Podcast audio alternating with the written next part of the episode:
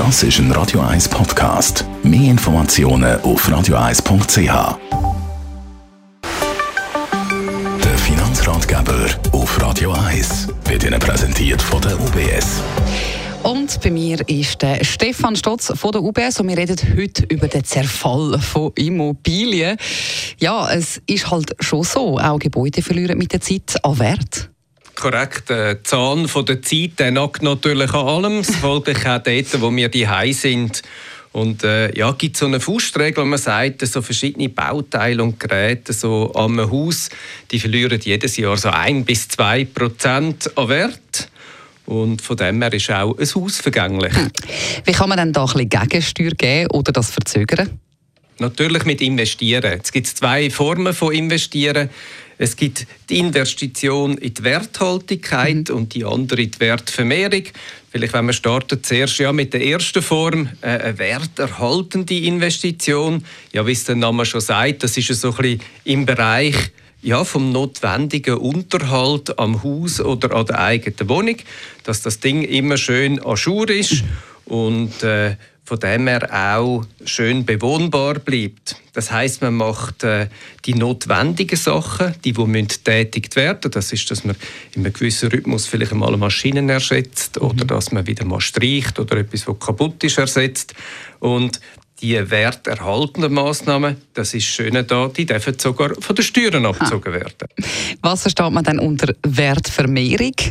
Bei der Wertvermehrung ähm, ist es, wenn man etwas erweitert. Also wir haben zum Beispiel in einem Haus einen Dachstock, der nicht ausgebaut ist, mhm. oder in einem Keller, wo man etwas machen kann. Oder man findet, ja, zwei Nasszellen sind super, aber man möchte jetzt gerne noch eine dritte machen. Oder einen Wintergarten, wo man als Haus anbaut. Das heißt, das Haus hat nachher mehr Wert als vorher. Das ist wertvermehrend. Das geht natürlich direkt in Wert hinein von der Liegenschaft, ja. also positiv für mich. Leider kann man das natürlich nicht von den Steuern abziehen. Dann noch das Thema Nachhaltigkeit. Sicher auch wichtig, dass man da allenfalls nachrüstet, oder? Die Investitionen in Nachhaltigkeit. Einerseits ist natürlich, wenn man an die Heizung denkt, aber natürlich auch an die Isolationsqualität vom Haus oder von den Fenstern, dann sind das zum Teil noch rechte Investitionssummen. Spannender ist, wenn man natürlich zum Beispiel die Heizung von Öl auf eine Erdsonde wandelt oder bessere Fenster rein tut, dann hat das nachher einen direkten Effekt ja, auf die Unterhaltskosten, ähm, die wo wir Monat für Monat irgendwie müssen aufbringen von unserer Liegenschaft und von dem her stiftet die natürlich auch langfristig oder mittelfristig betrachtet einen schönen Wert. Ähm, das heißt jetzt abschließend, was ziehen wir für ein Fazit? Einerseits kann man natürlich investieren in sein Objekt. Das schafft Wert, entweder wertvermehrend oder wertmindernd, wie wir gesagt haben. Auch in die Nachhaltigkeit kann man investieren.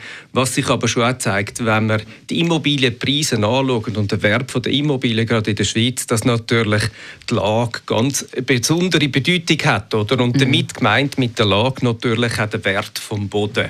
Ja, und äh, auf den hat man ja eigentlich in den allermeisten Fällen keinen Einfluss. Besten Dank, Stefan Stotz von der UB UBS. Sie können die verschiedenen Punkte zur Wertsteigerung oder Werterhaltung von Immobilien natürlich nochmal in Ruhe nachlesen als Podcast auf radio1.ch in der Rubrik Finanzratgeber.